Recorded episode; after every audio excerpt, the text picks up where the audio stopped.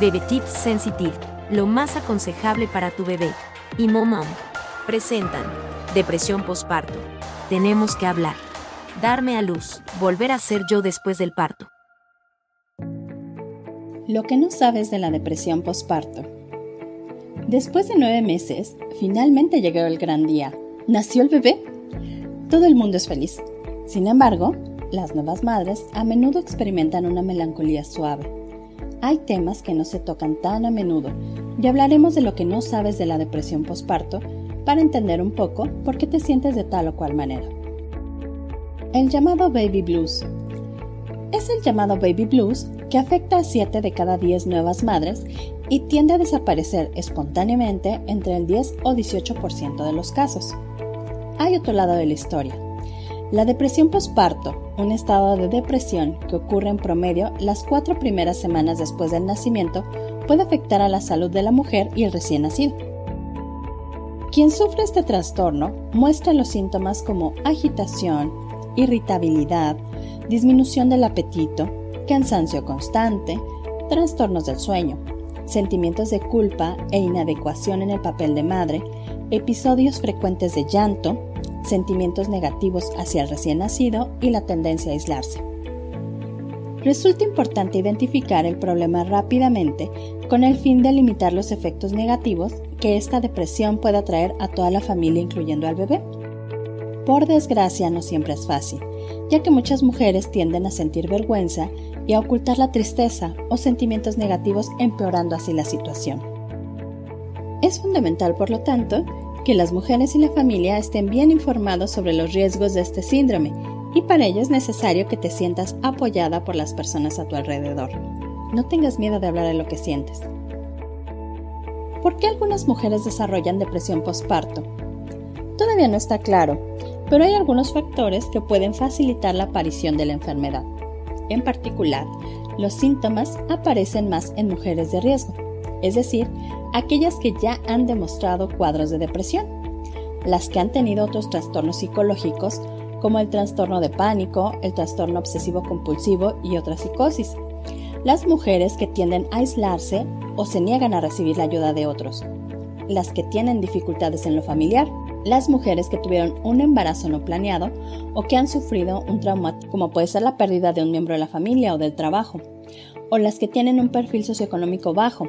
En este grupo también están las mujeres propensas a cambios periódicos del estado de ánimo y trastornos como dolores de cabeza y de estómago en los días antes del inicio del ciclo. Las que tienen un carácter ansioso e irritable, mujeres en su primer embarazo, aquellas que abusan del alcohol, del cigarro, sustancias ilegales, las mujeres expuestas a la reducción repentina de estrógeno y progesterona. Otra causa puede ser la tiroiditis posparto, una forma de inflamación autoinmune de la tiroides, glándula situada en la base del cuello. La presentación de este cuadro clínico contribuye a la aparición de la depresión y puede afectar a una de cada 10 nuevas madres. En particular, parece que al menos el 5% de los casos de depresión posparto son explicables precisamente a un mal funcionamiento de la tiroides. Por lo tanto, si se observan síntomas evidentes de la depresión, siempre es aconsejable hacer un poco de investigación endocrinológica con el fin de detectar y tratar cualquier problema con la glándula. Tal vez hay una base genética. De acuerdo con algunos estudios publicados en la Revista Americana de Psiquiatría, la depresión postparto también puede depender de la variante de uno o más genes presentes en el ADN de las mujeres. El origen de la enfermedad, según los investigadores, no depende solamente de las disminuciones hormonales, el entorno social y perfil psicológico de la persona. También podría estar escrito en el código genético de la madre. De cualquier manera, se siguen haciendo estudios para confirmar el origen de esta enfermedad abriendo el camino a nuevas innovaciones significativas tanto en la prevención y el cuidado de este padecimiento. No te excedas con el té y el café. Al igual que durante el embarazo, después del parto es importante mantener una alimentación adecuada y suficiente. Las energías requeridas por el nuevo papel de mamá son muchas y tienen que hacer frente a acontecimientos que no siempre son fáciles, como la lactancia, las noches sin dormir, la disminución hormonal, el llanto del bebé, etc. Una dieta adecuada, ayuda a prevenir e incluso tratar la depresión postparto. Los principales consejos entre ginecólogos y nutriólogos acerca de la alimentación después del nacimiento mencionan la inclusión de la cantidad adecuada de proteínas que se encuentran en la carne, los productos lácteos y las legumbres, de hierro, que se encuentran en las carnes rojas, el pollo, el pavo, nueces, ciruelas y cacao. También de la vitamina B9, mejor conocida como ácido fólico, contenida en los vegetales de hoja verde, granos, legumbres, naranjas, limones, kiwi y el zinc, mineral de los cuales son ricos la carne, nueces, setas, yema de huevo y cacao. Un error que muchas mujeres llevan a cabo con la dieta, pensando que estos productos mejorarán su estado de ánimo, es tomar cantidades excesivas de té y café. La sensación temporal de energía extra que se siente después de tomar una taza es equivalente a reducir los niveles de azúcar en la sangre. Sin embargo, causa exactamente el efecto contrario, es decir, provoca que la mujer se sienta aún más débil y cansada. La lactancia materna no aumenta el riesgo. Hasta hace pocos años se creía que la lactancia materna era un factor de estrés que aumentaba el riesgo de depresión postparto. Hoy se ha demostrado que la lactancia materna no solo no es perjudicial, sino que podría proteger contra el riesgo de depresión postparto y los síntomas depresivos. Por otra parte, se considera que en algunas mujeres el hecho de no poder amamantar a su bebé puede desencadenar síntomas de frustración e incomodidad que pueden abrir las puertas a este padecimiento. Tratamiento obligatorio. En raras ocasiones, aproximadamente una de cada mil, la depresión postparto asume características graves que dan lugar a la llamada psicosis puerperal, un desequilibrio mental grave que alcanza su máxima intensidad dentro de 15 o 20 días con alucinaciones visuales y auditivas, acompañadas de momentos de delirio. En estos casos, la madre no es capaz de cuidar ni de sí misma, por lo tanto debe ser sometida a la atención de un psiquiatra para comenzar tan pronto sea posible la atención farmacológica específica.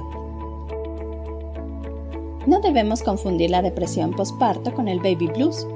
Para muchas mujeres, un 70%, los días después del nacimiento pueden ser marcados por frecuentes cambios de humor, sentimientos de ansiedad y tristeza, momentos de lágrimas y desesperación.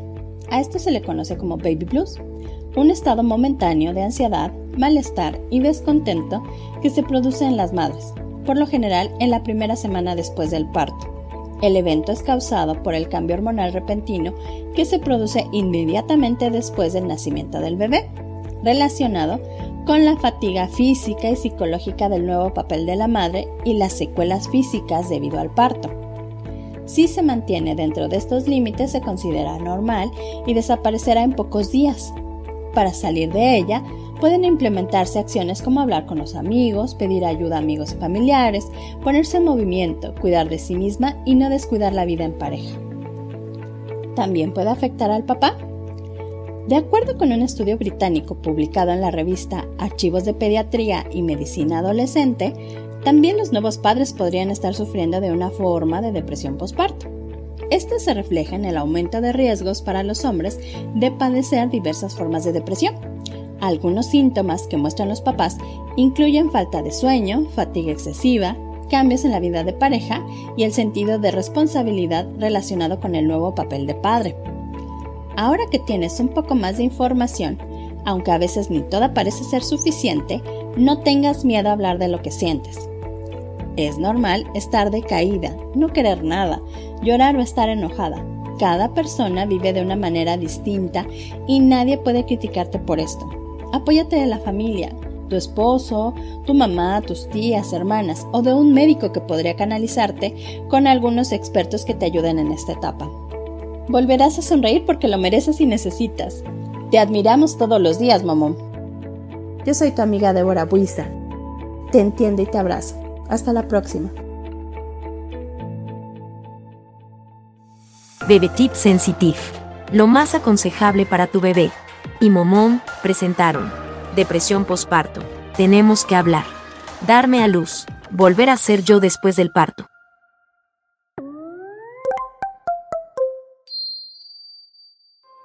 Las opiniones expresadas en este podcast son responsabilidad de quien las emite y pueden no reflejar la posición oficial de Bebetips y Productos Internacionales MAVI, así como de sus integrantes, socios y filiales.